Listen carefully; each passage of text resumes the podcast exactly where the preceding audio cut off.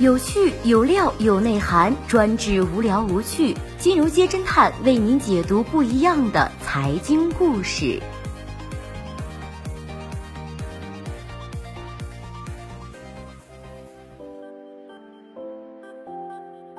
百亿千金被曝去韩国当练习生，上演现代版负债女环。最近有爆料称，要来千金齐美和参加了韩国娱乐公司 SM 的练习生选拔，并且还是模特部。娱乐公司练习生，这是要出道的节奏啊！不仅如此，还有细心的网友发现，美和的社交账号都已经被清空，这难道也是在为出道做准备吗？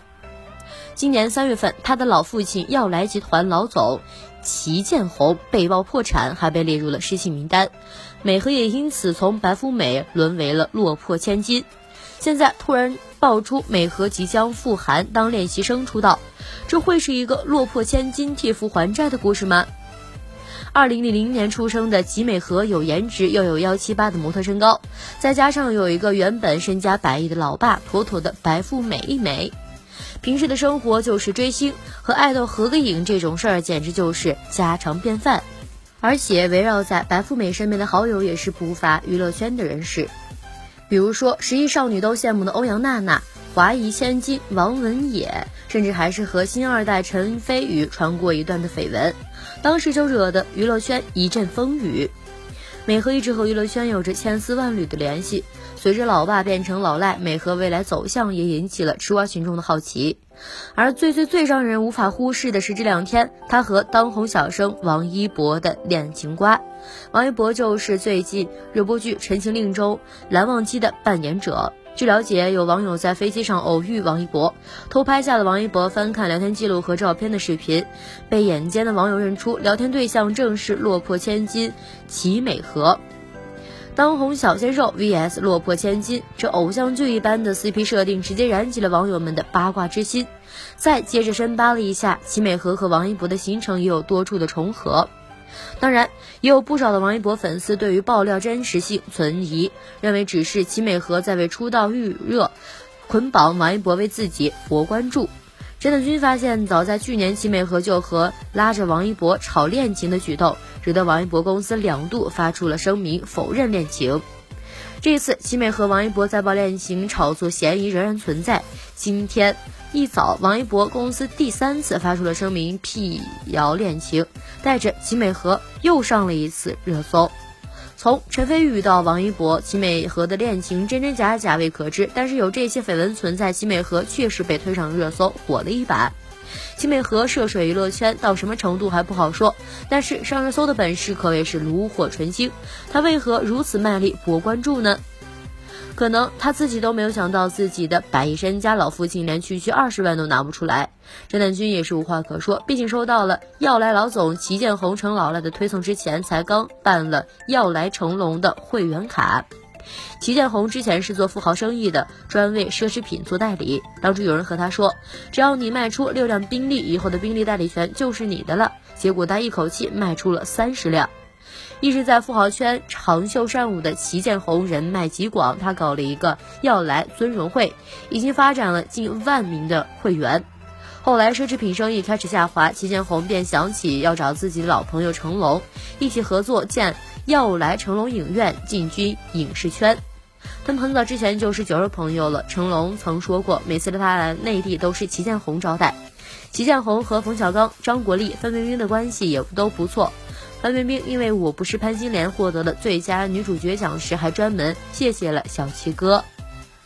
值得一提的是，齐建宏在 A 股影视圈的尝试，在范冰冰、冯小刚等陷入漩涡之前就戛然而止。